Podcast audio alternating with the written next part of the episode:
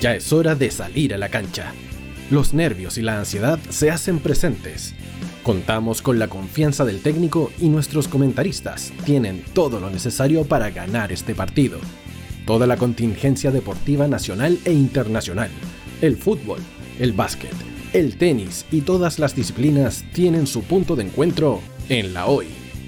Aquí comienza Hoy Deportes.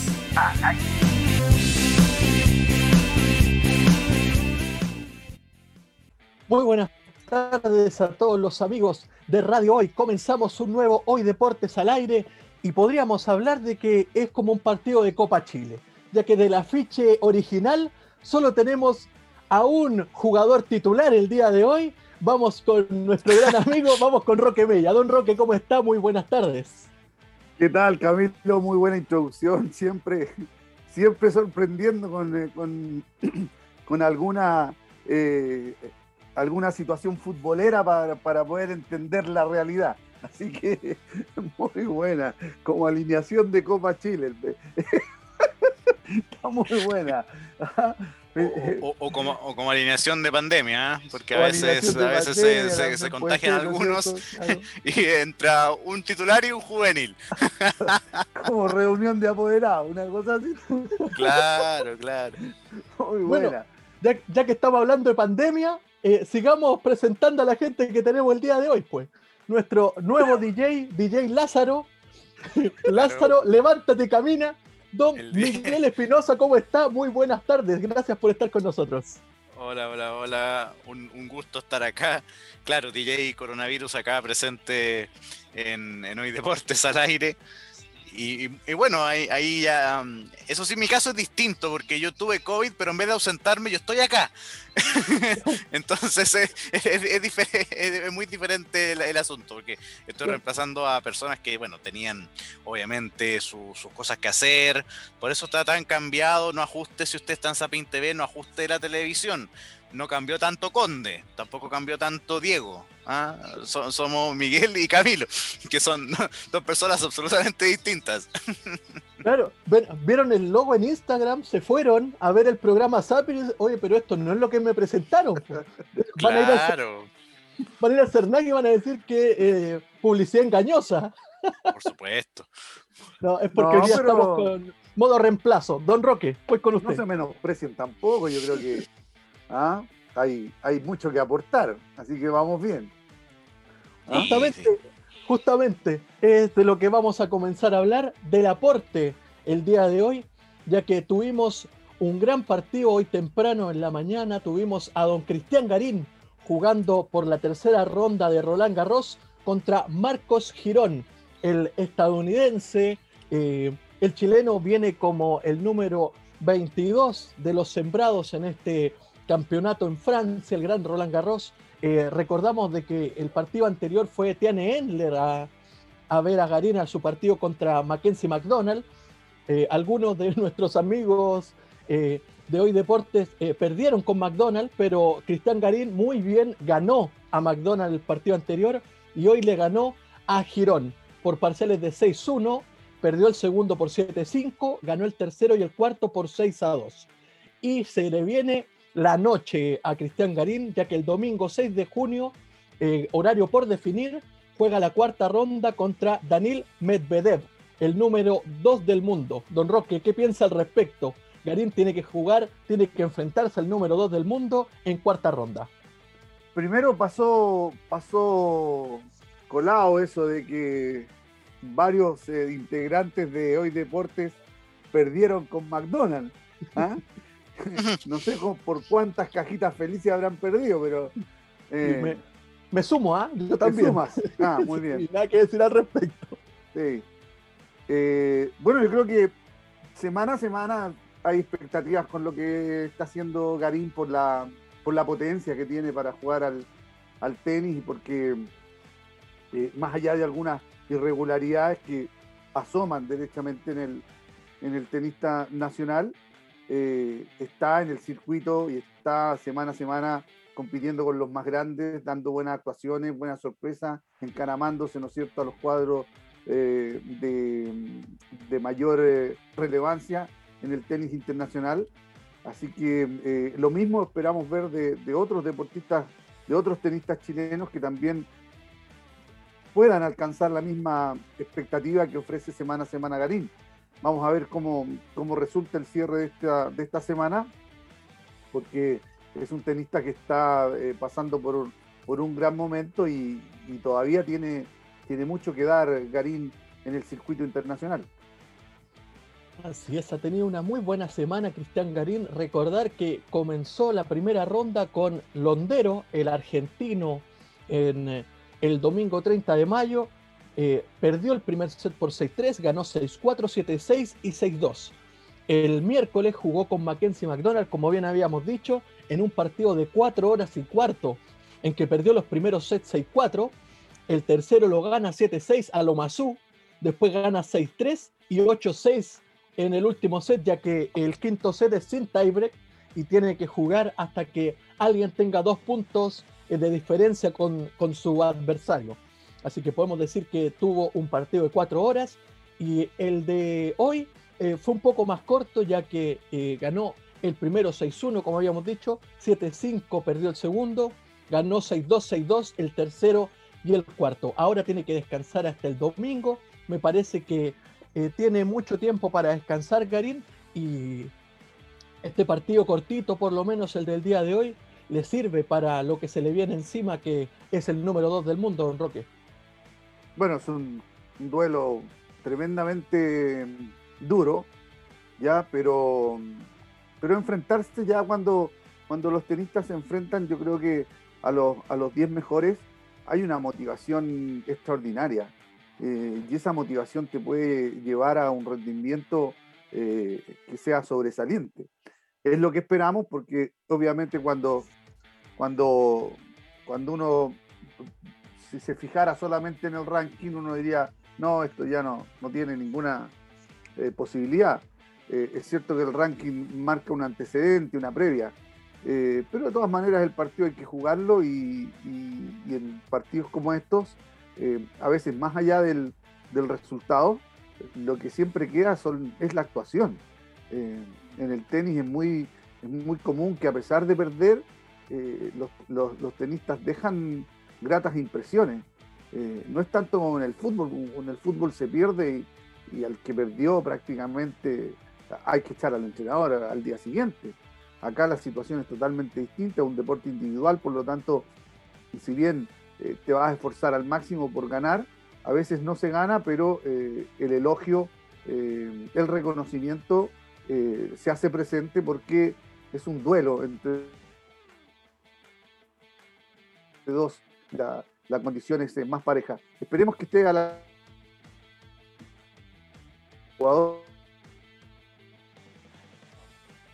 pueda presentarse en este duelo con, toda la, la categoría y, el empuje que ha estado mostrando en las últimas semanas. Esperemos que así sea. Miguel, ¿tuviste el tiempo de, poder ver los partidos de Garín? Cuéntanos. No, acá, acá lamentablemente no, no, no he podido ver mucho a, Garín en acción. Obviamente también por asuntos de, trabajo acá en, en, radio hoy. Pero por lo menos se ve que mm, es un deportista que que va en ascenso siempre, ¿no es cierto? Aún no le vemos un techo y, eso es muy bueno, muy positivo todavía para que pueda seguir escalando en, los rankings y obviamente ojalá conseguir algo, algo realmente importante para el tenis chileno que, que no se da hace tantos años, ¿no es cierto? Yo creo que desde las medallas olímpicas en, Atenas 2004, que no hay a lo mejor algo realmente llamativo en el tenis chileno. Y esta nueva generación yo creo que lo puede lograr si es que mantiene ese, ese norte, ¿no es cierto? Es verdad, tiene, eh, dígase, Marcelo Ríos, eh, Nicolás Mazú, Fernando González y ahora vendría siendo Cristian Garín. Entre medio también teníamos a, recuerdo a Lama, recuerdo a Podlitnik, recuerdo también al, nieto de Fillol, don Roque, ¿cómo se llamaba el rucio? Que lamentablemente tuvo un, doping antes de la pandemia y después como que no, no ha vuelto a, a las primeras líneas. Nico Yarri, también, de hecho, eh, Nico Jarry era, estaba llamado a ser eh, un, uno más avanzado que Cristian Garín. Y cuando cae Jarry por lo del doping, eh, Nicolás, perdón, Cristian Garín comienza un ascenso impresionante que hoy lo tiene como el número 22 del mundo. Don Roque, ¿lo tenemos? Presentado unos problemas de señal. Sí, sí, tiene, unos problemas Don Roque, así que eh, sigamos entonces nosotros, Miguel. Eh, lamentablemente tenemos el, primer expulsado en este partido de Copa Chile que habíamos dicho anteriormente. La tarjeta no, la tarjeta amarilla, digamos, la tarjeta amarilla por mientras. Sí, amarilla para el capitán. Lamentablemente estamos perdiendo gente en el partido de Copa Chile. esperemos que no, esperemos que no le ponga la segunda amarilla después. Don, Roque, Don Roque está. no, está lesionado. Estoy, con, algún, con un leve problemita de. Sí, de, de señal. Estoy con algún leve problema de. Estoy con algún leve problema de conexión, así que Estoy tratando de, mejorarla. Así, Pero regresó a la cancha, así que no se preocupe. está en cancha por lo menos, que estamos haciendo la analogía de Copa Chile. me voy a reconectar, ¿ya? En caso que vuelva a caer. Tuvimos eh, amarilla nuestro capitán, así que va a reconectar don, don Roque. Mientras tanto, seguimos hablando al respecto de Cristian Garín con, con mi gran compañero, con Miguel.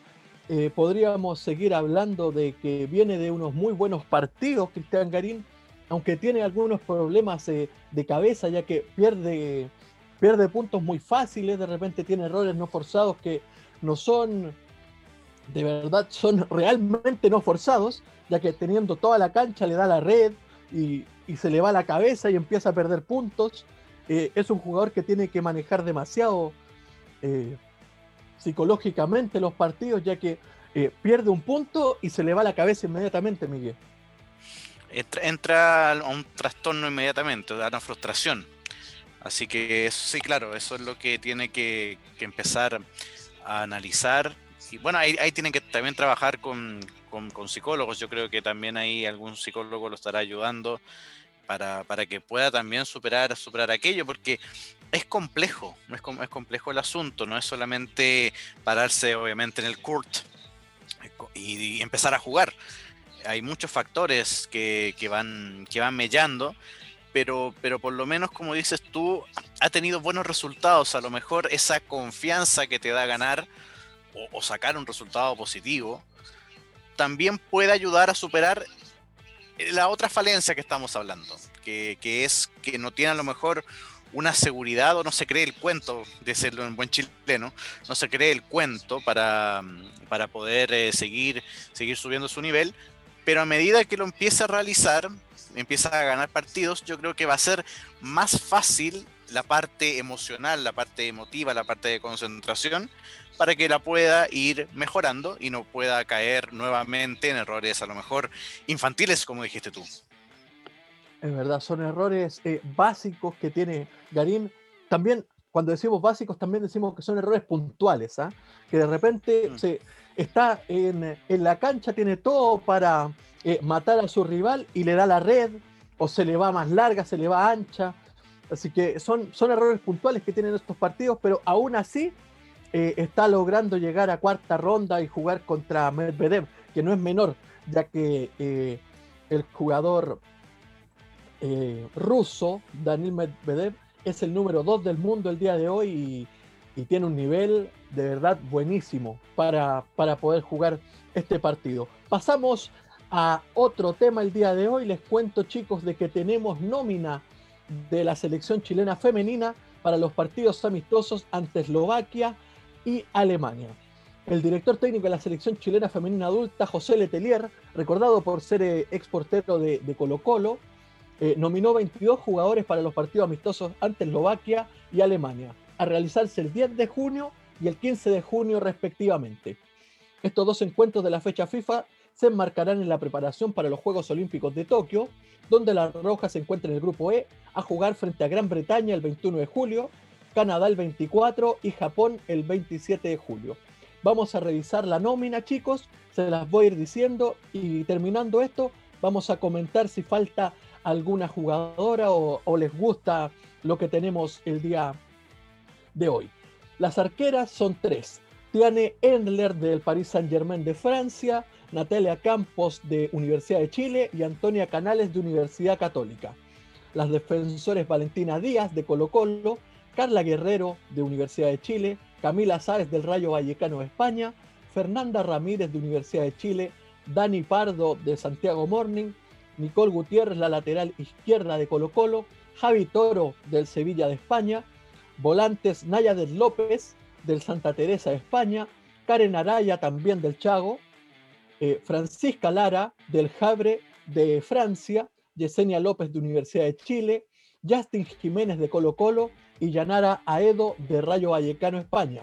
Y las delanteras Jenny Acuña de Santiago Morning, María José Lacote Urrutia de Colo Colo, Fernanda Pinilla de Universidad de Chile, Dani Zamora del Jude Garden de Suecia, Rosario Balmaceda de Santiago Morning y Montserrat González de Universidad de Chile. Parto con, con Don Roque, que nuevamente lo tenemos eh, en cancha. Don Roque. Sí, mira, más que, más que si ver la opción de que pueda faltar alguien o no, eh, creo que los nombres que, que, uno va escuchando y con los que se va familiarizando eh, son de las jugadoras más destacadas del medio nacional. y, y, lo otro llamativo también es ver eh, la cantidad de, jugadoras que hoy actúan en el extranjero, principalmente en Europa, en España, eh, principalmente. Eh, entonces eso es una, es una muestra del crecimiento que ha tenido el fútbol femenino y, a su vez también eso va en directa relación con, el poderío que puede ir adquiriendo la, la roja femenina que dirige José Letelier. Eh, por lo tanto, eh, creo que él es el, eh, tiene un vasto conocimiento de, la materia prima que tiene a su alcance desde el punto de vista de la conformación de un plantel chileno. Me da la impresión de que de todas maneras va, a chicas para, ver cómo, cómo, ya es su comportamiento ante exigencias internacionales y, poder ir sacando las mejores conclusiones. Eh, en Chile se mantiene, digamos, la hegemonía de, la nómina de jugadoras de la U y de Colo Colo y de Santiago Morning, ¿ya? Pero uno espera que de a poco ya vayan apareciendo algunas chicas de Palestino, eh, algunas chicas de, los equipos del norte, ya para que esto sea cada vez más competitivo eh, y a su vez mejorando la competencia local también se pueda potenciar la, nómina de la selección chilena. Así es. Eh, quiero hacer un paralelo que hice el otro día cuando nos tocó hacer el partido entre Colo Colo y Santiago Morning, acá por Radio Hoy. Lo hicimos con, Anita Vázquez, con, Dani, y hice un paralelo, no sé, don Roque, qué piensa usted, qué piensa Miguel al respecto, de que eh, Chile eh, en femenino el día de hoy está como en los años 50 de Chile, en que el gran futbolista era Sergio Livingston, que estaba en, Racing, y cuando vuelve eh, a Chile desde Racing, como que empieza a ser un poco más profesional el fútbol. Es lo que pasa hoy con Tiane Endler en Francia, y bueno, después, digamos, años después, es que llegan los hermanos Robledo y se termina de profesionalizar el fútbol en Chile. Mientras que el fútbol femenino me parece que va a tener esa opción cuando vuelvan justamente las jugadoras que hoy están jugando en el extranjero. Parto con Don Roque, Don Miguel sigue inmediatamente cuando termine Don Roque.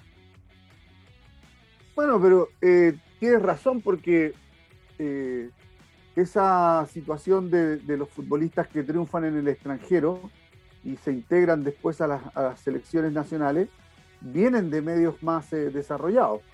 Entonces, fue el caso de los hermanos Robledo, el caso de, Sergio Livington que estaba en Argentina, eh, después sucesivamente va ocurriendo con, Elías Figueroa, cuando venía Elías Figueroa desde Brasil, eh, y así sucesivamente cuando empezó a venir eh, Reynoso de México, y así estas figuras le van entregando al fútbol chileno, yo, no, yo diría que la experiencia personal de cada uno, pero además eh, traen consigo eh, métodos de trabajo que a lo mejor los técnicos también los van conversando, los van investigando, se van acercando a esas realidades y las van después de, desarrollando en el fútbol chileno, eh, con mayor énfasis en los años anteriores que tú nombraste, pues, años 50, años 60. Eh, Fernando Riera tuvo que viajar muchísimo, prepararse, estudiar, eh, para poder desarrollar un proceso que en Chile fue, fue poco entendido en un principio por los malos resultados, porque cuando Chile con Fernando Riera salió de gira a Europa antes del Mundial del 62, se llevó varios resultados adversos contundentes. Entonces, el resultado hace tambalear todos esos procesos.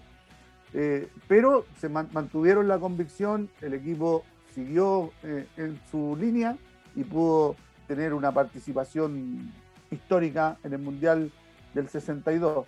Por lo tanto, siempre estas figuras que son eh, íconos de, una escuadra traen consigo esa experiencia. Y es el caso, obviamente, hoy en día de, de Edler y de las otras chicas que hay también en Europa. Si ya no es solamente ella, ella es la, eh, digamos, eh, es eh, la figura del equipo, la gran figura del equipo, pero también hay otras jugadoras que ya están en el, en el ámbito europeo y, eso va sumando para que Chile vaya creciendo. Miguel. Sí, y, mira, igual hay un, hay un buen punto, hay un buen punto ahí, sobre todo que están todavía en el amateurismo, acá la, la división femenina. Pero fíjate que ese fenómeno que tú estabas comentando, de a poco creo que se está dando ya. Por ejemplo, Karen Araya estuvo mucho tiempo jugando fuera y, volvió a Chile a jugar a Santiago Morning. Entonces ya hay una gran figura de, de, la selección chilena, junto con obviamente otras que están jugando en Europa, y está jugando acá en Chile. Y, no solamente el caso de ella, sino también Carla Guerrero, por ejemplo, la U, eh, también Yesenia López, que son figuras de la selección que ellas lograron todo esto, todo, todo este fenómeno de la, de la roja femenina, y están jugando muchas de ellas acá. Y bueno, incluso algunas que estaban acá eh, se fueron al extranjero, como, como la delantera de la U que tú mencionabas, de Daniela Zamora. Así que, así que yo, yo creo que, mm, que podría, podría, ser, podría ser una gran ayuda que a lo mejor a futuro eh, todas estas figuras que están afuera puedan volver a, la liga chilena. Y digo volver porque Tiana Ender jugó en Chile en varios equipos, jugó en Colo Colo em, y en, otras escuadras, que ella también impulsó también al, fútbol chileno eh, femenino y tuvo un gran paso con aquello y le permitió llegar, obviamente, al, PSG. Pero creo que, mm, que más allá de eso, más allá de los nombres o figuras estelares que puedan llegar a Chile, creo que aún falta un poquito de los clubes. Creo que aún falta, aún falta un poquito de, varios clubes eh, que puedan aportarle a lo mejor un poco más o, o inyectar más recursos a sus, a sus divisiones femeninas porque, porque es, es eh, llamativo que ponte tú tres equipos, o a, lo mejor estoy dejando uno afuera, pero generalmente es Santiago Morning, es la U y es Colo Colo. Palestino podríamos también incluirlo, que sean los únicos a lo mejor que tienen un nivel aceptable de, de su división femenina, que son los más profesionales, si lo queremos llamar de alguna manera. Entonces, yo digo, ¿qué pasa con los demás? ¿Qué pasa con Católica? ¿Qué pasa con Audax? ¿Qué pasa con La Serena? ¿Qué pasa, qué pasa con Guachipato? Entonces, a lo mejor tienen que ellos tener una inspección, ver qué están haciendo mal o qué están haciendo bien, reforzar obviamente lo bueno y ver cómo cambian la mano. Porque yo creo que también un poco de los clubes depende que el fútbol femenino deje de ser tan amateur y pueda ya ser más profesional. Justamente eh, de eso les quería hablar, chicos, antes de que nos vamos a la primera pausa. Eh, les quería dejar ahí un datito que en el libro Tómala, métete y remata de Luis Urrutia O'Neill de Chomsky, el caballero eh, mayor ya periodista de Revista Estadio, de un periodista ya reconocido, que en la nueva generación se hizo reconocido nuevamente, digo, con los libros que hizo con, con Guarelos sobre los anecdotarios del fútbol chileno. Tiene este libro sobre el Mundial del 62 y habla justamente lo que estaba diciendo Don Roque eh, unos puntos atrás. Así que aprovecho de dar ahí el datito, eh, avisándoles chicos de que pueden encontrar estos libros tanto en versión electrónica como en versión física. Así que ahí googleen y lo pueden encontrar en muy buen precio. Eh, Miguel, me parece que estamos para la primera pausa, ¿no? Sí, estaríamos, estaríamos. Por favor, adelante, vamos con eso y a la vuelta todo del Chile Argentina, chicos. Así que quédense con nosotros y vamos con el Chile Argentina, volviendo de esta pequeña pausa comercial. No te vayas. Volvemos después de una breve pausa comercial. Disfruta en la sintonía de la hora. Personaliza tus ideas con Estampados MG una excelente alternativa para estampados de poleras, tazones, cojines, delantales y mucho más. Especializados en personalizar recuerdos para todos los fanáticos del fútbol y clubes de fans. Encuéntranos en Facebook y Twitter como arroba estampadosmg y en nuestro Instagram como arroba estampadosmgcl. Despachos a todo Chile. La mejor opción de precio y calidad la encuentras en Estampados MG.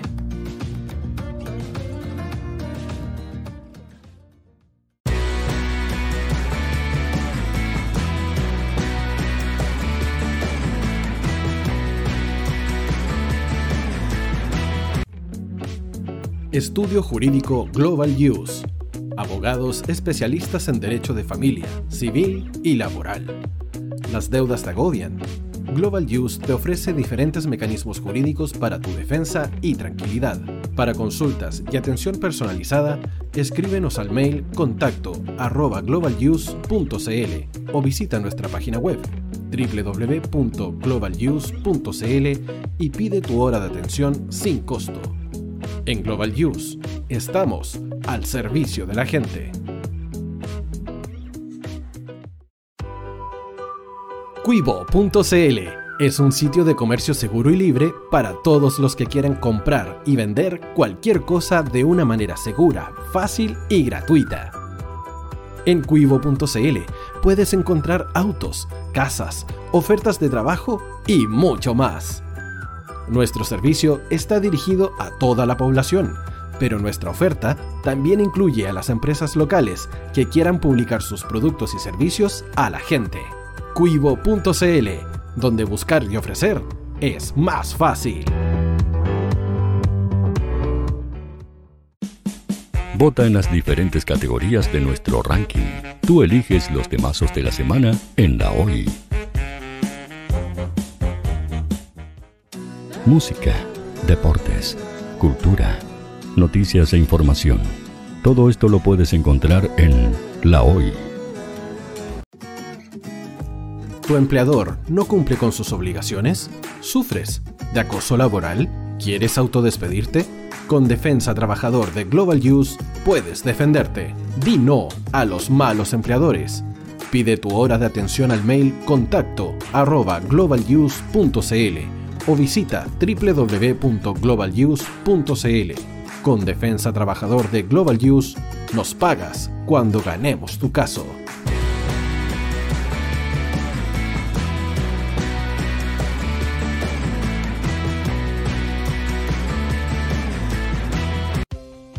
Tú, que nos escuchas todos los días, ¿sabes por qué somos la radio oficial de la fanaticada mundial? Si no lo sabes, sube el volumen. Hola tío, aquí Andrew de Argentina. Hola tío, hoy soy Deb. Saludos desde España. Radio Hoy es mi radio. Hola, mi nombre es Eric y los estoy escuchando desde La Habana, Cuba. Hola tío, hoy es un placer estar escuchando a Najo. Os mando un saludo desde Brasil, o como decimos por aquí, un abrazo muy fuerte. Chao. Hola tío, soy Ángela y soy de Puerto Rico. Hola tío, aquí una peruana desde Italia, en sintonía de la radio de la fanaticada mundial con Radio Hoy y el tío Hoy, por supuesto. Hola tío, Hoy soy Alexa de México, tengo 8 años. Hola tío, ¿cómo estás? Te saluda Mónica Osuna desde Paraguay. Hello tío Hoy, we're streaming from the United States. And we thank you for doing this special stream. La radio hoy soy Laxane y los escucho desde Nicaragua. Hola tío, soy Majo de Bolivia. Hola Radio Hoy Chile, muchos saludos desde Honduras. Hola tío, te saluda Eric desde Ecuador. Hola, soy Mabel de Buenos Aires. Radio Hoy te escucha. Hola, buenas tardes. Saludos desde Venezuela. Hola Radio Hoy, les saluda Germayori Mancía desde Guatemala. Hola amigos de Radio Hoy.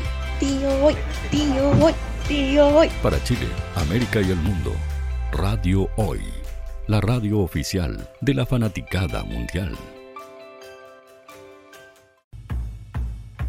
El área deportiva de la Hoy está todos los fines de semana reporteando, transmitiendo y llevándote la emoción del fútbol. Hoy Deportes, con el fútbol nacional e internacional, campeonato chileno, primera B y fútbol femenino. Sintonízanos sábados y domingos por www.hoydeportes.cl y todas nuestras redes sociales. Porque somos la, la pasión que desborda sus sentidos.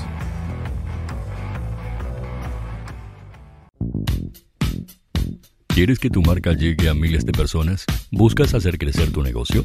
Envíanos un mail a radio@radiohoy.cl y sé parte de nuestra parrilla programática. Únete al equipo de auspiciadores de la Hoy. Los fans de Chile y el mundo nos prefieren. ¿Y tú qué esperas para seguirnos? Síguenos en Twitter como arroba Radio Hoy CL, Facebook La Radio Hoy, Instagram arroba Radio Hoy CL porque somos la radio oficial de la fanaticada mundial. Radio Hoy es una empresa Hoy Comunicaciones. Visítanos en www.hoycomunicaciones.cl.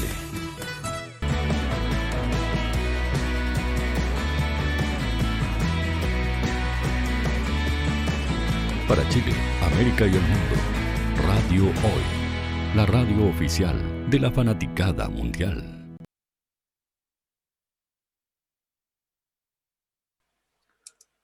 Volvemos con Hoy Deportes al aire el día de hoy, versión alternativa, versión Copa Chile con Camilo Santana, Miguel Espinosa y Don Roque Mella.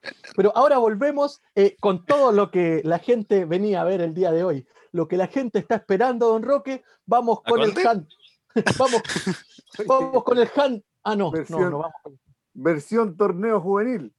Sí, vamos con Chile, Argentina. Argentina, Chile en Santiago del Estero. Don Roque, le cedo la palabra. Parta usted el día de hoy. Yo creo que no, no hay una segunda opinión al respecto eh, desde el punto de vista de la conformidad que puede tener la afición por el punto conseguido ante Argentina. Eh, esto porque históricamente ir a sumar a Argentina siempre ha sido para Chile al menos una tarea bastante compleja. Eh, en tres oportunidades, no van jugando por eliminatorias eh, o por partidos oficiales, por los puntos, como se dice también. Chile ha conseguido empates en este, eh, en, este proceso clasificatorio. Entonces, lo hecho ayer me parece de que tiene varias, varios puntos que son positivos. primero, porque se trataba también de un debut estaba debutando el técnico Lazarte al mando de la selección chilena en un partido oficial. Después por el planteamiento, porque más allá de que te guste o no te guste refugiarte, ser conservador o tratar de poblar el mediocampo, en fin, tomar ciertos resguardos, eh, cuando lo haces bien, eh, se ve un equipo ordenado y con una idea clara en el terreno de juego que la, puede, la, logró sacar adelante con este eh, uno a uno. Creo que defensivamente Chile cumplió, eh, hizo un partido correcto, eh, su saga eh, tuvo un buen rendimiento, eh, a excepción del primer tiempo donde por ahí aparecieron algunos fantasmas, algunas situaciones dubitativas de donde Maripán se vio bastante comprometido, eh, pero Chile lo corrigió después este error, porque si ustedes se, se dan cuenta en el primer tiempo, eh, cuando Chile iba a salir jugando, nuestros dos laterales subían bastante. Se, eh, se, quedaban casi a la altura de mitad de cancha. Entonces quedaba Gary Medel con, eh, con Maripán atrás, bastante separado. Entonces, claro, ante cualquier error en la salida, ante cualquier pelota que se perdiera rápidamente, ellos se venían muy rápido y quedaban prácticamente mano a mano con, con Maripano, con Medel. Entonces, afortunadamente Chile eso lo pudo corregir. En el segundo tiempo ya no hubo ese, tipo de inconvenientes y creo que eh, Maripán termina respondiendo eh, con, lo, con la actuación que tuvo en el segundo tiempo. Eh, ni hablar de Gary Medel, que también cumplió una faena sobresaliente con lo suyo, la anticipación, el oportunismo para, para intervenir defensivamente.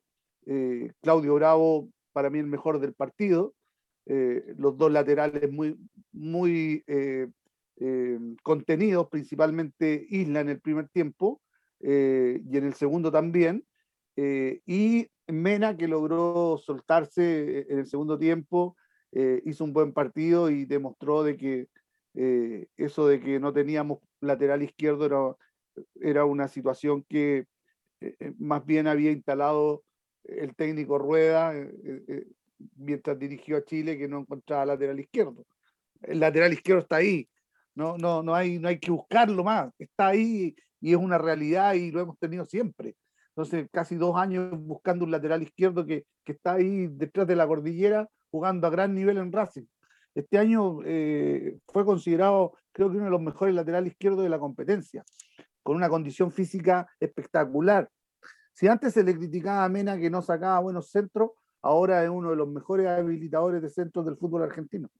Entonces, eh, de ahí en más el equipo en medio campo creo que ya de tres cuartos de cancha hacia adelante comienza a verse debilitado porque Chile no tuvo profundidad ofensiva. Ya el equipo argentino, yo creo, no sé, Miguel, qué, opinará, y tú también, eh, pienso que el equipo argentino es tremendamente joven, ¿ah? habían jugadores de 23, 22, 21 años en ese equipo. Ya solamente Messi y, y Di María creo que superaban los 30. Los demás eran todos de muy, muy jóvenes. Era como, ya que estamos hablando tanto de cosas eh, especiales, era como un partido de solteros contra casados. ¿ya? Ellos eran el, grupo de solteros y los casados eran los de, los de, los de la selección eh, chilena por la larga experiencia que tienen. ¿ya? Porque Chile presentó un equipo experimentado. cuando nosotros revisamos, son nuestros mismos hombres que ganaron el 2015, el 16, que brillaron en el Mundial de, Brasil, son, los, son prácticamente los mismos. O sea, siete, ocho que están de titular todavía. Más Jiménez, que es una carta a tener en cuenta y que es un otro jugador veterano, si se le quiere llamar de alguna manera, pero que son jugadores que están para poder eh, defender a la selección chilena. A comparación de Argentina, que es un equipo Nobel, muy joven, y yo creo que más allá de las individualidades de Argentina, eh, un, un, equipo al que parece le, tiene mucha movilidad, pero eh, Chile con el ordenamiento defensivo le impidió a, Argentina quedarse con el triunfo. Yo creo que, ojo, creo que Argentina en el segundo tiempo puede haber merecido más. ¿ah? Yo tampoco soy de, decir Chile, lo básico, extraordinario. No, hay que tratar de, de ser objetivo en lo que se está viendo y creo que Argentina en un momento mereció, mereció un poco más. Eh, pero eh, Chile ante un cuadro joven, con mucha movilidad, eh, con chicos que están en competencia del más alto nivel, pero que colectivamente no se ven todavía muy fuertes ni contundentes, a pesar de que están segundos en la tabla de posiciones de la eliminatoria. Ayer el equipo argentino se vio, no, no, no, se vio tan, tan poderoso como, como asoma habitualmente la escuadra argentina, gracias al buen trabajo que hizo Chile desde el punto de vista eh, defensivo, de conservar eh, la, marca principalmente y, tratar de hacer eh, el partido lo más correcto posible sin meterse debajo del arco de, de Bravo, porque eso en rigor no ocurrió. Y si ocurrió fue en algún momento puntual del partido que tampoco fue el sello del juego que vimos ayer. Yo quiero darle las gracias a Lionel Scaloni, al técnico de Argentina, ya que en el primer tiempo se vio muy desdibujado el equipo chileno, tanto por, como dice eh, Roque, los laterales estaban muy adelantados, como porque Eric Pulgar no sabía qué marcar, ya que eh, la persona que él tenía asignada era De Paul, pero el jugador de, de Udinese se paró al lado de Paredes, bien retrasado, de lanzador, y Pulgar estuvo los primeros 45 minutos perdido en la cancha. Y cuando ingresa Ángel Correa, se logra ordenar Pulgar y se ordena la, la zona defensiva de Chile. Entonces, con ese cambio argentino, entre comillas, ofensivo, ayudó a que el equipo chileno se pudiese ordenar atrás. Y el segundo eh, punto que ayuda a Argentina es cuando saca Di María, ya que era el jugador más eh, incisivo del equipo argentino hasta ese momento y era el más peligroso y de verdad era lo más cercano a que nos hicieran un, un 2 a 1 el jugador Ángel Di María. Y sobre lo que dijo don Roque de, de las edades, bueno, tengo aquí la planilla de, del partido de ayer. Emiliano Martínez tiene 28 años, pero era eh, debutante absoluto, ya que Dibu eh, hizo el camino completo. Eh, salió un equipo chico, después se fue a Inglaterra, estuvo como tercer portero en el Arsenal muchos años, jugó unos partidos por temas del destino. En Arsenal jugó muy bien en Arsenal de Inglaterra, pasó a Aston Villa y terminó siendo el mejor portero de la Premier en este año. Después está Juan Foyt con 23 años, Romero, el mejor defensa de, del Atalanta de, Italia, 23 años, Martínez Cuarta, Elec River, 25, Tagliafico, 28, De Paul, 27, Ocampo, 26, Leandro Paredes, 26, Di María y Messi, 33, Lautaro Martínez, 23, Nahuel Molina, que ingresó, 23, Martínez, Lisandro Martínez también ingresó con 23, Ángel Correa, 26, Ezequiel Palacios, 22, y Julián Martínez, perdón, Julián Álvarez, 21 años. Una selección muy joven, eh, Miguel. Sí, sí, ahí, ahí se nota también lo que decía Roque, la inexperiencia de la selección argentina. Es una selección muy joven, una selección muy joven y, y seguramente a lo mejor eso es ya lo que Scaloni está trabajando. Ya, ya él está pensando, está en modo recambio totalmente. Yo, yo creo que lo, lo, único, lo único que le va quedando de los experimentados es obviamente Messi y a lo mejor Ángel Di María. Probablemente, a lo mejor en la próxima fecha doble, a lo mejor otro experimentado pueda venir. Eso aún no, no, no, lo sabemos. Otamendi, un está lesionado. No sé. ¿Quién está lesionado, perdón? Otamendi. Otamendi. Otamendi está, claro, está lesionado. A lo mejor ahí, si es que él logra recuperarse, va a volver a la selección, a la selección argentina.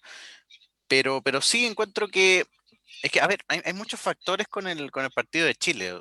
Como dijo Roque también, era el debut de las artes por los, por los puntos. Tuvo un, amistoso con, con, Bolivia, pero, pero uno sabe que el amistoso eh, es distinto la, la, forma de afrontarlo.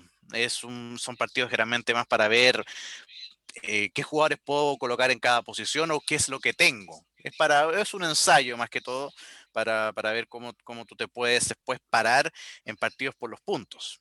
Ayer Miguel, tenía la presión. Te, Miguel, perdona que te interrumpa con lo que tú dices. Y más encima un ensayo pensando en otros rivales, porque cuando, cuando Chile jugó ese, ese amistoso con Bolivia, eh, los rivales eran Ecuador y Paraguay los que venían.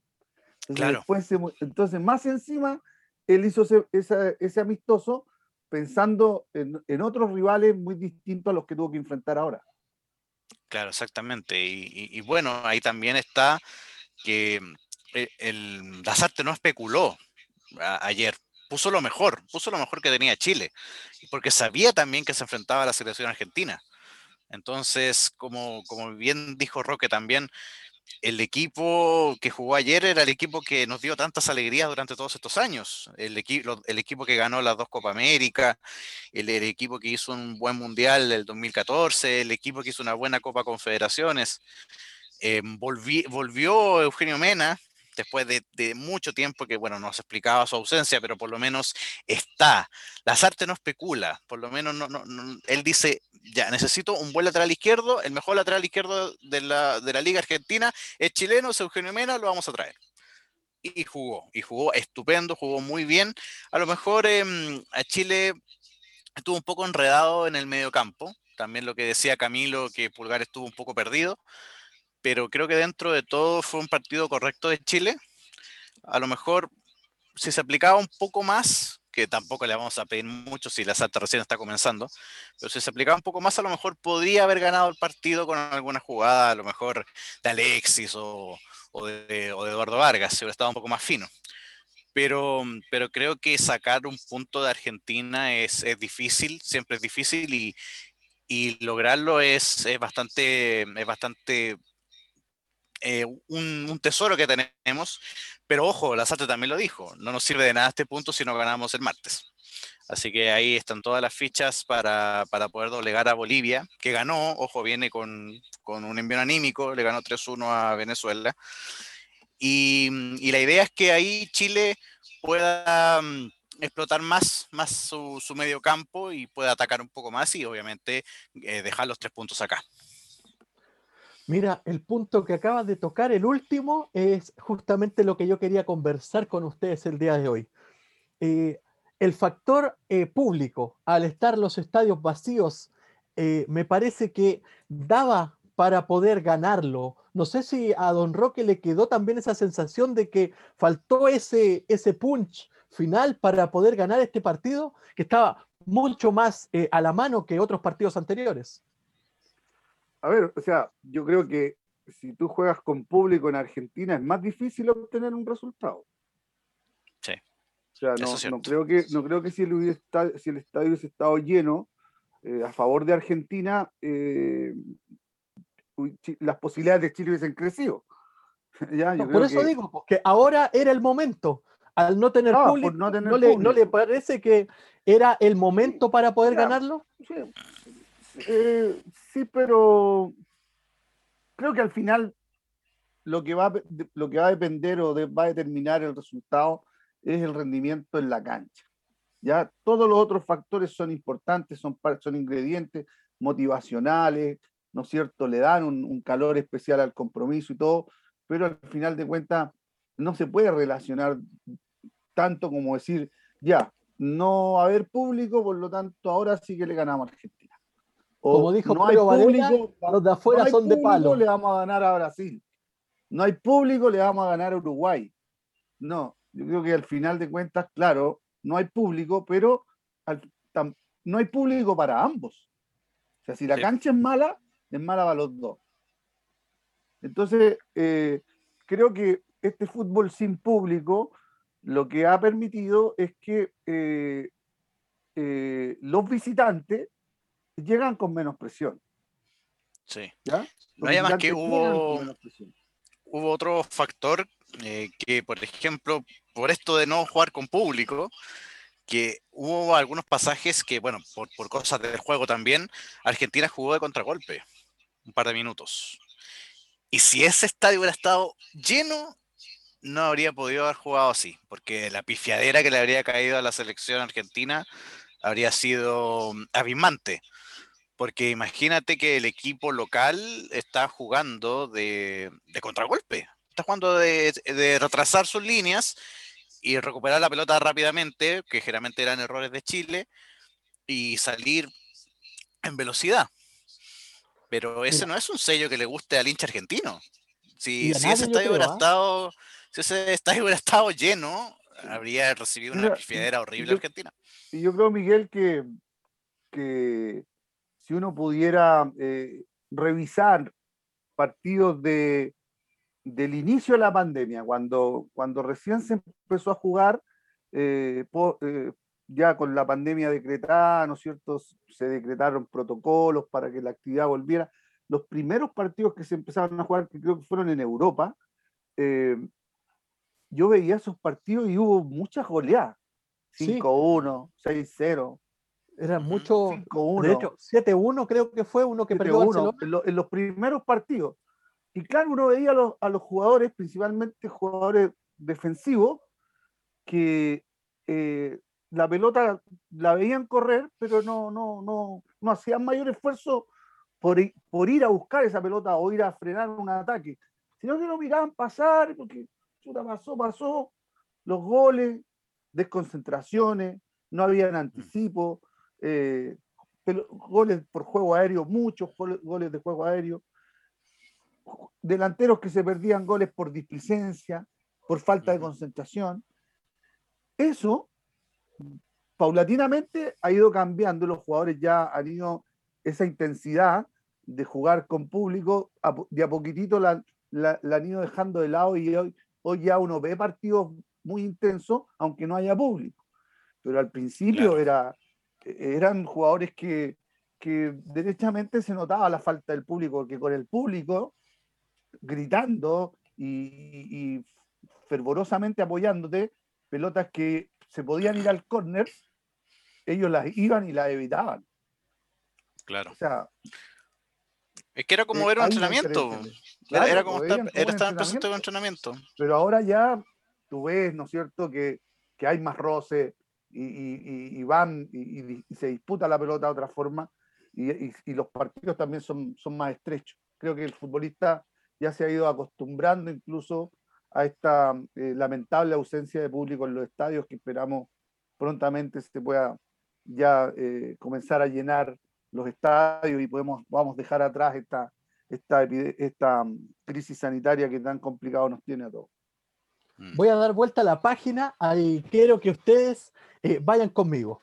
Martes, 21 a 30 horas, Chile-Bolivia en Chile. ¿Vuelve Vidal? ¿Usted lo pondría de titular, don Roque? ¿Sí o no? Y después vamos a ir con el por qué. Si un médico o un cuerpo médico o una delegación médica, no sé cómo llamar, eh, le da el alta y dice que está para jugar, pero, lo, pero yo no, pero te lo digo, te lo digo con, con toda ignorancia. ¿ah? Claro, no, no, eh, por eso, pensando que él puede jugar, si hay un cuerpo médico entre comillas, castiguen.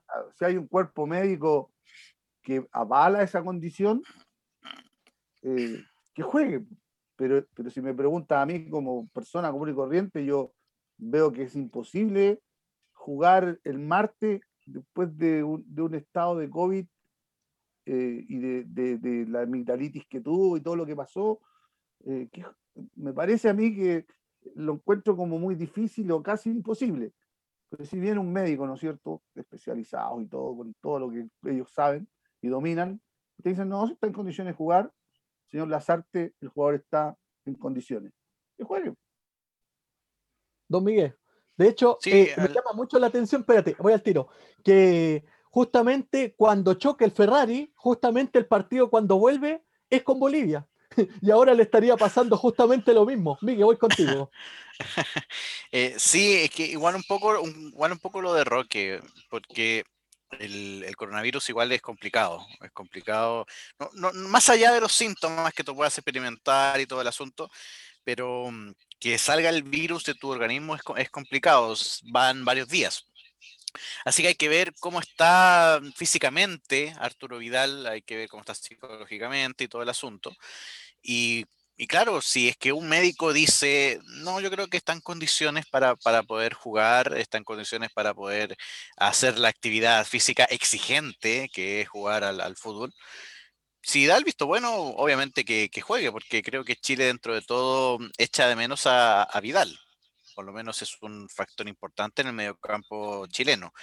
Pero creo que, creo a su vez que si Vidal no puede llegar a este partido, creo que Chile tiene alternativas para poder, para poder suplir esa ausencia en este partido con, con, Bolivia. Así que, así que yo estoy muy de acuerdo con, con Roque.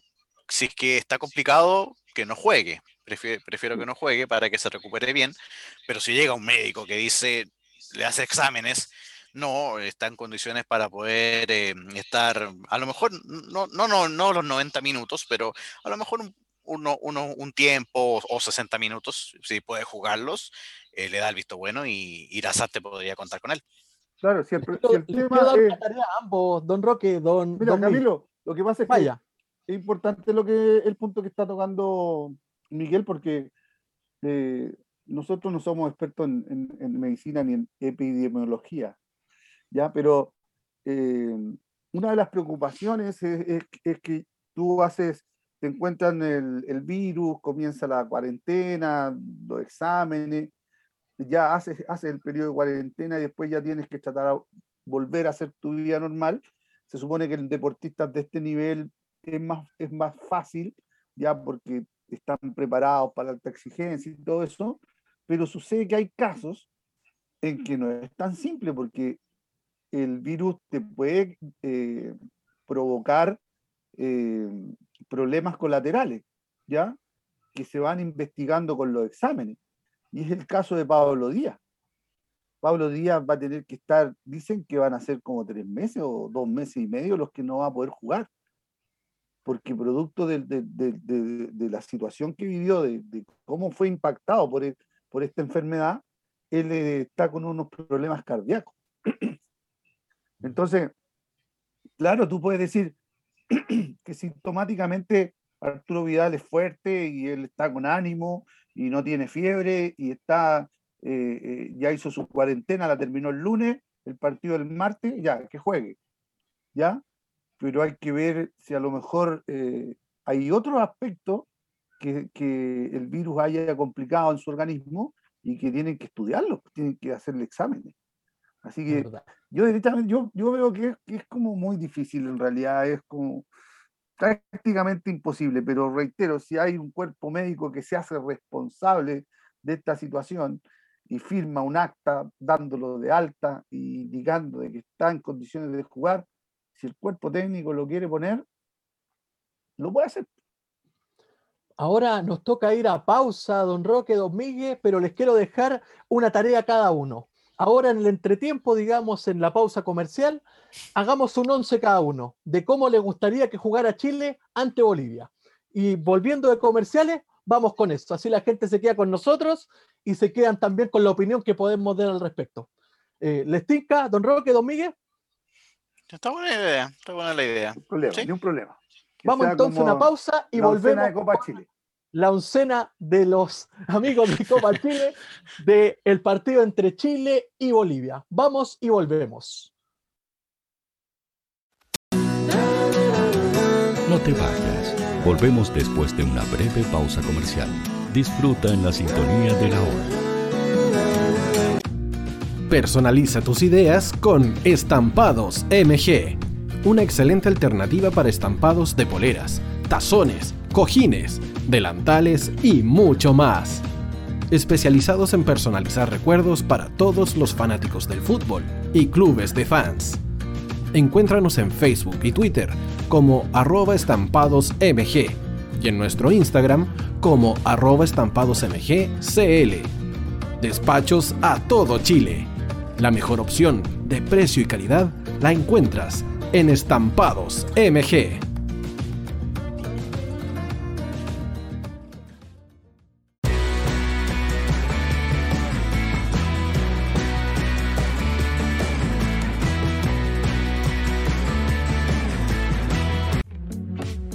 Estudio Jurídico Global Use. Abogados especialistas en derecho de familia, civil y laboral. Las deudas te agobian Global Use te ofrece diferentes mecanismos jurídicos para tu defensa y tranquilidad. Para consultas y atención personalizada, escríbenos al mail contacto arroba globaluse.cl o visita nuestra página web www.globaluse.cl y pide tu hora de atención sin costo. En Global Use estamos al servicio de la gente. Cuivo.cl es un sitio de comercio seguro y libre para todos los que quieran comprar y vender cualquier cosa de una manera segura, fácil y gratuita. En Cuivo.cl puedes encontrar autos, casas, ofertas de trabajo y mucho más. Nuestro servicio está dirigido a toda la población, pero nuestra oferta también incluye a las empresas locales que quieran publicar sus productos y servicios a la gente. Cuivo.cl, donde buscar y ofrecer es más fácil. Vota en las diferentes categorías de nuestro ranking. Tú eliges los temazos de la semana en la hoy. Música, deportes, cultura, noticias e información. Todo esto lo puedes encontrar en La Hoy ¿Tu empleador no cumple con sus obligaciones? ¿Sufres de acoso laboral? ¿Quieres autodespedirte? Con Defensa Trabajador de Global Use puedes defenderte. Di no a los malos empleadores. Pide tu hora de atención al mail contacto arroba globalnews.cl o visita www.globalnews.cl. Con Defensa Trabajador de Global News, nos pagas cuando ganemos tu caso.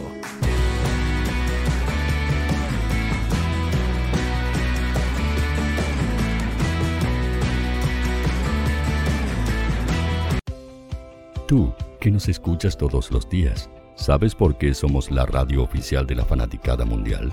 Si no lo sabes, sube el volumen. Hola tío, aquí Andrew de Argentina. Hola tío, hoy soy Deb. Saludos desde España. Radio Hoy es mi radio. Hola, mi nombre es Eric y los estoy escuchando desde La Habana, Cuba. Hola tío, hoy es un placer estar escuchando a Najo. Os mando un saludo desde Brasil, o como decimos por aquí, un abrazo muy fuerte. Hola tío, soy Ángela y soy de Puerto Rico. Hola tío, aquí una peruana desde Italia, en sintonía de la radio de la fanaticada mundial con Radio Hoy y el tío Hoy, por supuesto. Hola tío, hoy soy Alexa de México, tengo 8 años. Hola tío, ¿cómo estás? Te saluda Mónica Osuna desde Paraguay. Hello tío Hoy. We're streaming from the United States and we thank you for doing this special stream. La radio hoy soy Laxane y los escucho desde Nicaragua. Hola tío, soy Majo de Bolivia. Hola Radio Hoy Chile, muchos saludos desde Honduras. Hola tío, te saluda Eric desde Ecuador. Hola, soy Mabel de Buenos Aires. Radio Hoy te escucha. Hola, buenas tardes. Saludos desde Venezuela. Hola Radio Hoy, les saluda Germayori Mancía desde Guatemala. Hola amigos de Radio Hoy. Tío tío tío. Para Chile, América y el mundo, Radio Hoy, la radio oficial de la fanaticada mundial. El área deportiva de la Hoy está todos los fines de semana reporteando, transmitiendo y llevándote la emoción del fútbol. Hoy Deportes, con el fútbol nacional e internacional, campeonato chileno, primera B y fútbol femenino. Sintonízanos sábados y domingos por www.hoydeportes.cl y todas nuestras redes sociales.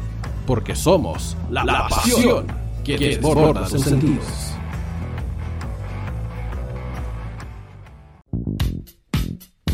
¿Quieres que tu marca llegue a miles de personas? ¿Buscas hacer crecer tu negocio? Envíanos un mail a radio@radiohoy.cl y sé parte de nuestra parrilla programática. Únete al equipo de auspiciadores de la Hoy.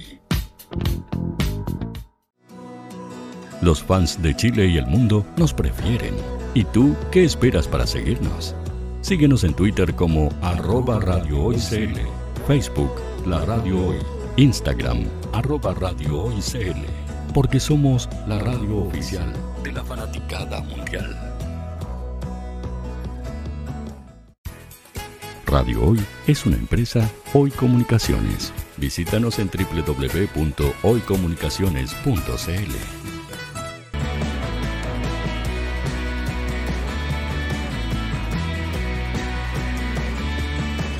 Para Chile, América y el mundo, Radio Hoy, la radio oficial de la fanaticada mundial.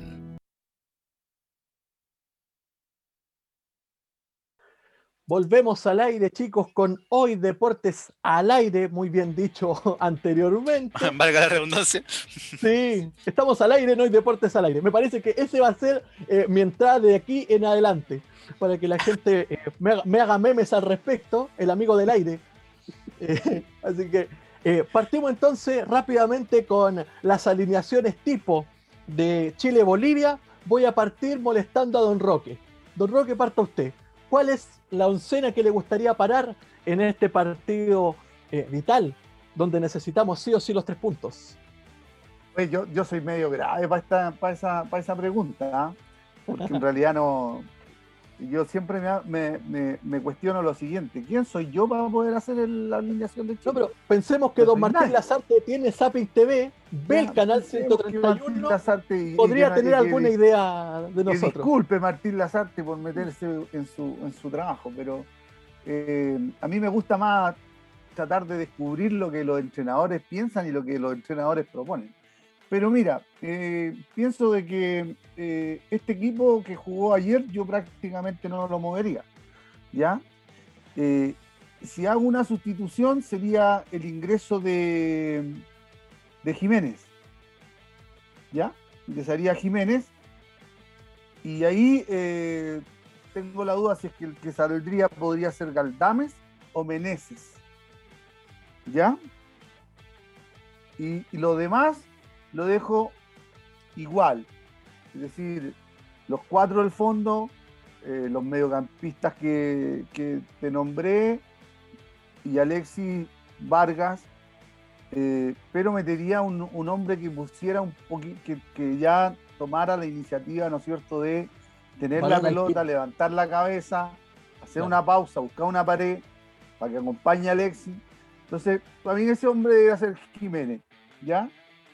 Y como te digo, no sé si es al ingresar Jiménez, mi duda es eh, Galdames o Meneses. Eh, me la voy a jugar y voy a sacar a Meneses. Entonces, voy a sacar a Meneses.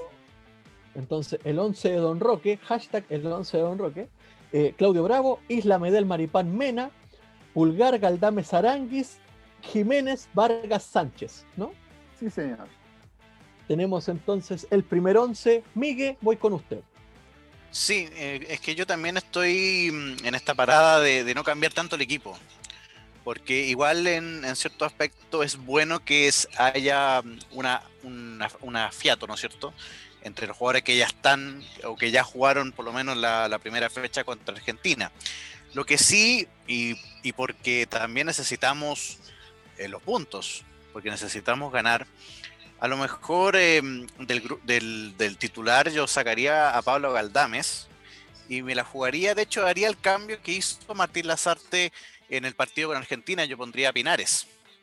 Ahora, si bien Pinares encuentro que no entró muy bien con Argentina, yo igual le daría la, la oportunidad ahora con Bolivia. Es que es petrolero, la... como que parte lento y de a poco comienza a ganar minutos y empieza a jugar claro, bien. Claro, Entonces, es que, es que yo, meterlo yo al que... segundo tiempo Pinares como que eh, varía un poco. Claro, yo entonces en este aspecto sacaría a Galdames por esta oportunidad y, pondría a, a, César Pinares, porque yo creo que necesitamos un mediocampo ofensivo. Necesitamos un, un mediocampo que, vaya adelante, que, que, busque los tres puntos, que es, lo que más necesitamos. Y, y, fíjate que a Eduardo Vargas yo lo sacaría y le daría la, la, oportunidad a Carlos Palacios. Le daría la oportunidad al, a la figura que está brillando en Inter. Así que. A la joya. A la joya, a la joya, exactamente. Y, y, yo creo que más para darle la oportunidad y que tenga más minutos en, en la selección, porque Eduardo Vargas obviamente es un inamovible.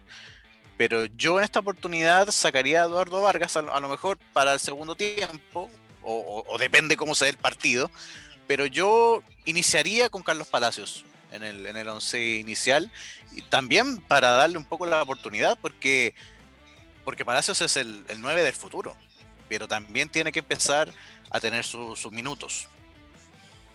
Así que esos Mira, serían mis gusta. únicos dos cambios de la formación que por lo menos vimos ayer con, en Argentina. Claro. Yo, mis cambios, la verdad, son un poco más drásticos en este sentido. Ya que aunque cambié hombre por hombre, eh, es un cambio que termina siendo eh, esta, más que táctico que otra cosa, porque yo saqué Caldames y metí a Sierra Alta para dejar a Bravo en portería, Medel, Maripán, Sierra Alta, Isla y Mena desatados, que vayan adelante. No, no necesito que jueguen atrás porque voy a tener bien cubierta la zona posterior. Entonces, Isla quedaría con Pulgar, con Mena y con Aranguis en la zona media. Y después arriba, Palacios, Alexis y Vargas o Mora. Porque necesitamos un 9-9 para este partido. Sí. ¿Y por qué Palacios y Alexis? Ya que ambos jugadores eh, suelen jugar como falso 9 o como 10 eh, y pueden ir desvariando, ya que en Inter de Porto Alegre es el espacio donde lo están haciendo jugar a Palacio el día de hoy, que juega más retrasado de los delanteros que abierto o como un 9 clásico. Así que ahí entre Alexis y Palacio se pueden ir turnando la posición, entre comillas, del 10 y, y, podrían jugar con Mora o Vargas, que sea el delantero esta vez. No sé qué piensan al respecto, teniendo a los laterales desatados, ese yo creo que es el gran cambio que podría tener para este partido. Don Roque. Sí, la modificación, eh, digamos, se observa con más claridad en, los tres centrales, ¿ya? O sea, es ahí donde pondrías el énfasis en, volcar el equipo eh, tácticamente a, una estructura distinta, con Medel, Maripán y Sierra. Alta, claro. Eh, es, es, muy atractiva, no, cabe ninguna duda, porque obviamente los, tú le das la posibilidad a los volantes que vayan, Aranguis que colabore, que colabore, a Pulgar que colabore, eh, deja un hombre para crear como, como, como bien lo dice Alexis Sánchez, le gusta flotar en ese sector. Entonces, eh, eh, no es una, no es un, disparate lo que estás diciendo en absoluto. O sea, está por los nombres, tú puedes poner ese equipo en, en cancha. Pero el tema es que esas cosas hay que trabajarlas. No, sí, de hecho, para este partido se trabajó así. Poco eh, estuvieron a punto de mucho tiempo. jugar con tres atrás y al último minuto termina jugando con cuatro. Así que toda la semana entrenaron tres centrales. pero, si termina, termina, si termina jugando con cuatro, es por algo. Si hubiese sido porque era Argentina. el funcionamiento, o sea, si el funcionamiento hubiese sido tan espectacular con los tres atrás, juega con los tres atrás ningún técnico va a ir en contra de sus propios intereses. Si ve que todo funciona, no lo va a cambiar en el último minuto. Entonces, eh, jugar con tres, jugar con cuatro, aquí no hay, no hay, no hay fórmula, todos los sistemas son buenos, depende de los, de los, de los jugadores, de los protagonistas, de los que se van a hacer cargo de, llevar a cabo el sistema. Eh, y, a futuro incluso también lo podemos ver. ¿Ya? O, o, en momentos de partido. Hoy en día, en momentos de partido, tú ves cómo los equipos cambian sistema dependiendo de las circunstancias del partido. ¿ya? Eh, entonces, esa flexibilidad, para lograr que esa flexibilidad eh, te dé buenos resultados, eh, se requiere trabajar, trabajar y trabajar. Y las selecciones, las selecciones tienen una característica, tienen jerarquía pero les falta trabajo conjunto. Argentina hace siete meses que no se juntaban. Siete meses que el equipo argentino no jugaba. ¿Ya? Chile había jugado con, Bolivia, pero entonces ese es un ejemplo. Y, yo creo que, es muy probable que el día de mañana, ya con, más trabajo y tal como lo dice Camilo, si, si Lazarte ya le dedicó tiempo a esa, a esa, a esa fórmula eh, en el fondo, eh, es probable que en algún momento lo, termine por implementar. ¿Ya? Quizá en esta dijo, no, mejor vamos a la segura y, hagámoslo, porque no, no, falta tiempo para ajustar esta, esta maquinita defensiva. Pero si a él le gusta eso y tiene tiempo para hacerlo, es probable que en algún momento nos, nos encontremos con eso. Miguel. Sí, es que mm, algo, algo similar. Eh, yo creo que yo creo que mm, a lo mejor la línea de 3 puede ser una buena opción a futuro. El, problema es que si tú vas a jugar con tres defensas, tu mediocampo tiene que ser muy equilibrado, muy bueno. Porque el, el partido va a pasar por ahí. Va a pasar por ahí. Todo lo ofensivo y también incluso a aspectos defensivos van a pasar por, por esos cinco hombres, porque generalmente si hay línea de tres son cinco los hombres que están en el medio campo, o cuatro y tres delanteros, pero generalmente son cinco hombres eh, generalmente los que eh, están jugando ahí en el medio campo. Y yo creo que la Salta a lo mejor se arrepintió de, de ocupar esta línea de tres, a lo mejor por el factor Vidal, porque a lo mejor contaba con Arturo Vidal para, poder ordenarte el mediocampo en, en este aspecto, ¿no es cierto? Y bueno, con Vidal fuera, yo creo que optó por la línea de cuatro, porque uno también que jugaba contra Argentina, y obviamente había que, que, bloquear bien las bandas, sobre todo con el ataque de Leo Messi, y necesitó al fin y al cabo los dos laterales. Entonces ahí estuvo con la línea, con la línea de cuatro. Así que yo creo que va a pasar un, poco de tiempo, por lo menos creo yo, hasta que, hasta que se recupere Vidal, y depende del rival también, para ver a lo mejor una línea de tres en la selección con, con Martín Lazarte. pero yo creo que contra Bolivia, que si bien es cierto necesitamos el triunfo sí o sí, yo creo que no se va a arriesgar tanto. Yo creo que va a repetir un poco la formación que jugó con Argentina. Uno, uno para que se empiece también a conocer, porque esa es la idea también, que, un grupo de jugadores, tener un equipo titular y ver las ideas del técnico, qué, es lo que quiere el técnico y, afinar detalles. A veces yo no creo que la SARTE vaya a cambiar tanto nombre yo, creo que estos jugadores que han estado jugando, tanto los que han entrado en el segundo tiempo y los titulares, yo creo que no va a variar mucho. A lo mejor varía el, orden, que como te digo yo, que puede entrar Pinares, a lo mejor, entra titular. Pero, pero yo creo que no va a haber un, cambio hasta el momento tan grande en la, en la selección. Y yo creo que cuando tenga las piezas que Martín Lazarte cree que ahora sí, y dependiendo del rival, yo creo que ahí recién podría haber un cambio de, esquema, que en este caso sería el 3-5-2. Cortita y, el, bloque, el bloque eh, defensivo. El bloque defensivo también a veces eh, se ve condicionado por, por el rival, como dice Miguel, porque, claro, si tú tienes tres, tres, hombres en el fondo y te atacan con tres, queda, quedan uno contra uno y, lo lo recomendable, los técnicos recomiendan es siempre tener al menos un hombre más de los que te están atacando. Te atacan con tres, hay que tener cuatro. Te atacan con dos, con tres. ¿ya? Entonces, en este caso también hay que ver, yo no, no sé si Bolivia no, no, nos va a venir a atacar con tres, yo creo que nos va a atacar con, con, con dos, o a veces hasta con uno, quizás. Entonces, eh, la, intención de que los laterales suban y se proyecten, que era una de las cosas que tú planteabas, eh, también va, se va a dar. Yo creo que en este partido se va a dar, porque o va a subir mucho menos, o va a subir, eh, o va a subir eh, Isla, por el hecho de que los bolivianos no, no, no, no, nos van a poner, no nos van a marcar a los laterales mucho. Si marcan uno, a los laterales van a marcar a uno. Van a estar viendo ahí cuál es que se está desplegando ofensivamente con más con más frecuencia.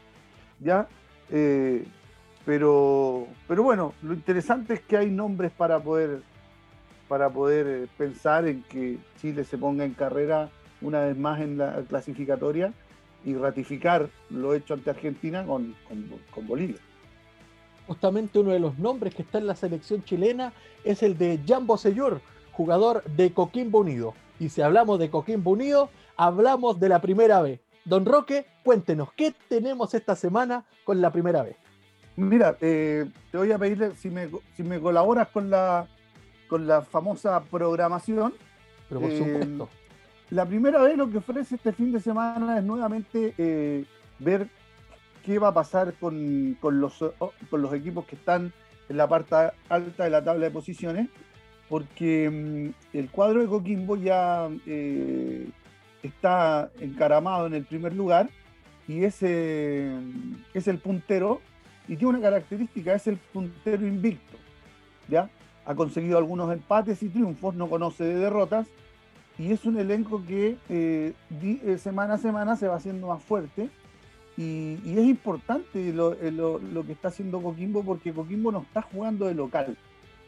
¿ya? Es decir, ya va, va a enterar la novena fecha prácticamente jugando en condición de visitante siempre, porque ha tenido que salir a jugar de forastero cada vez que le ha, tocado ser local, porque no, no tiene en estos momentos estadio. Y, entonces, esto, es una, esto eh, hay que tomarlo con, con, bastante interés, porque cuando Coquimbo comienza a jugar en casa, obviamente uno entiende que se va a hacer más fuerte. ¿ya? Y si y si hasta ahora en el arranque de campeonato es el puntero invicto, cuando empiece a jugar en casa se va a convertir en un cuadro más difícil para los escoltas. Y los escoltas son eh, Temuco, el cuadro de Puerto Montt, ya Puerto Montt, con rigor, eh, y después se viene metiendo muy fuerte la, la UDECONS. ¿ya? Así que tenemos cuatro o cinco equipos que están eh, dando que hablar en la parte alta de la, de la tabla de posiciones de, del fútbol de la primera B. Y esta semana seguramente va a haber movimiento en la tabla de, ubicaciones porque hay duelos más que interesantes partidos que tú nos vas a dar a conocer de la programación de la primera vez. Estamos mostrando, de hecho, al aire la programación de esta fecha, ¿ah? así que Camilo, dele nomás.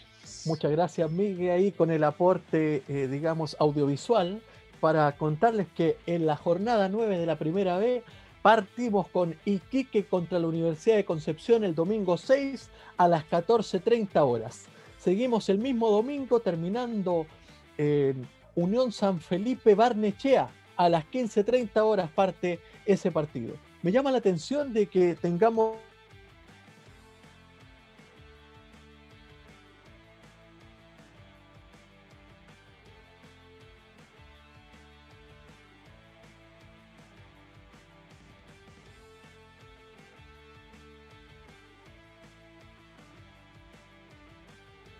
se comienza Copiapó Santa Cruz el mismo día, eh, después Magallanes Cobreloa, un clásico de dos grandes que están venidos a menos, que están en primera B a las doce y media.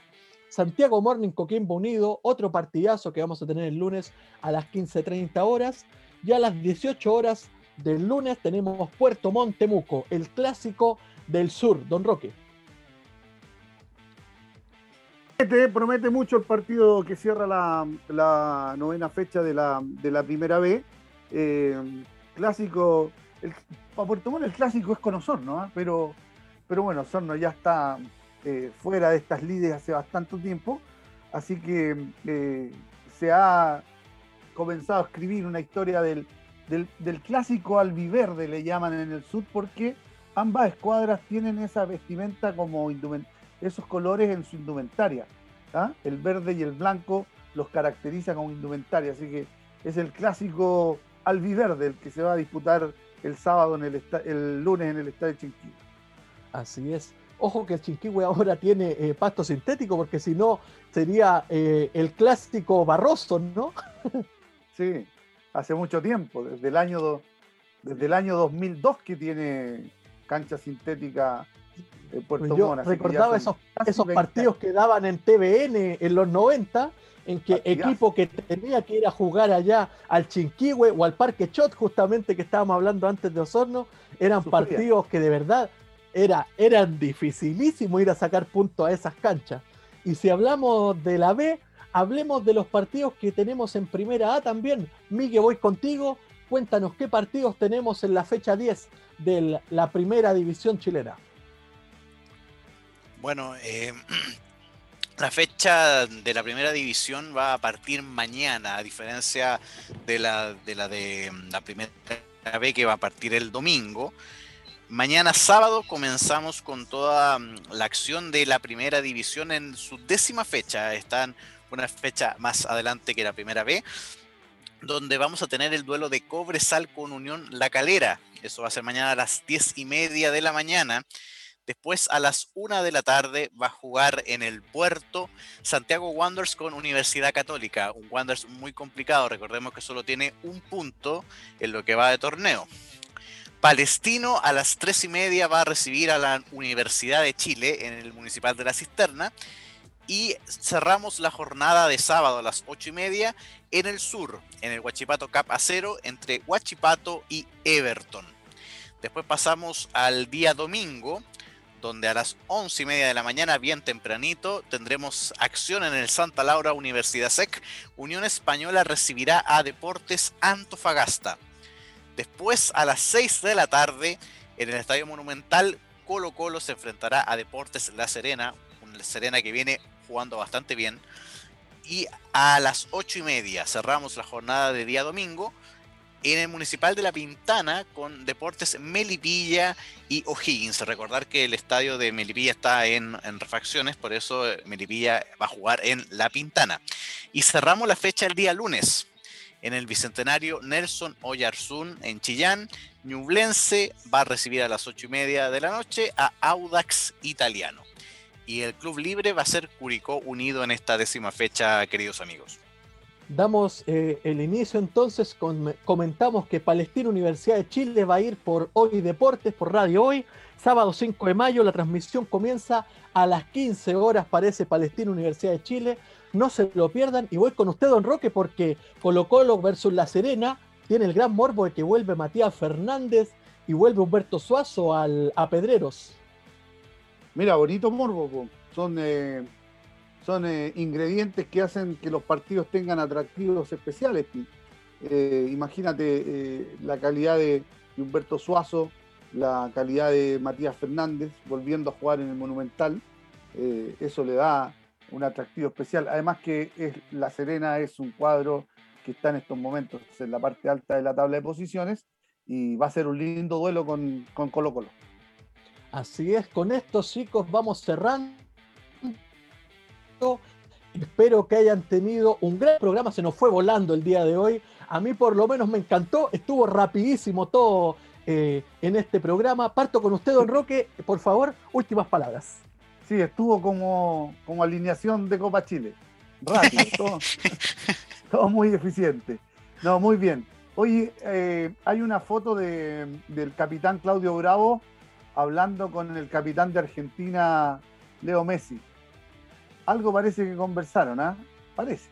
Por ahí se especula de que hay, conversaciones de capitanes. Sí, de que los capitanes están conversando, se están mandando unos WhatsApp.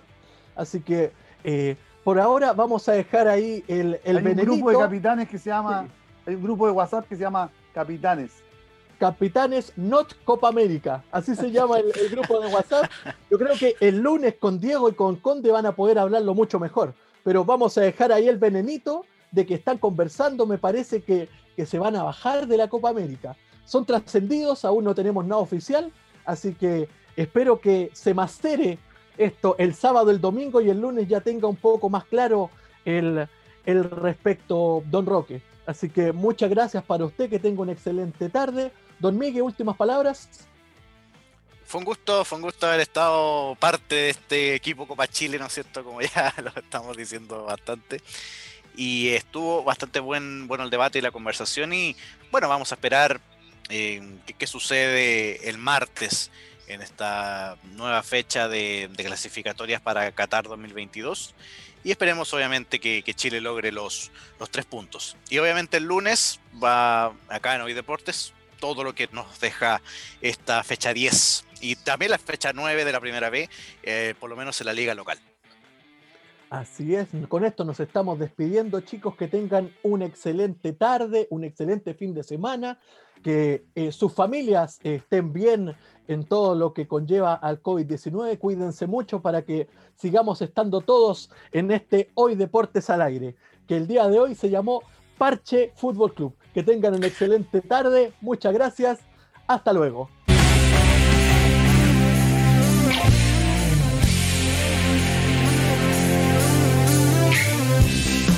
Pitazo final.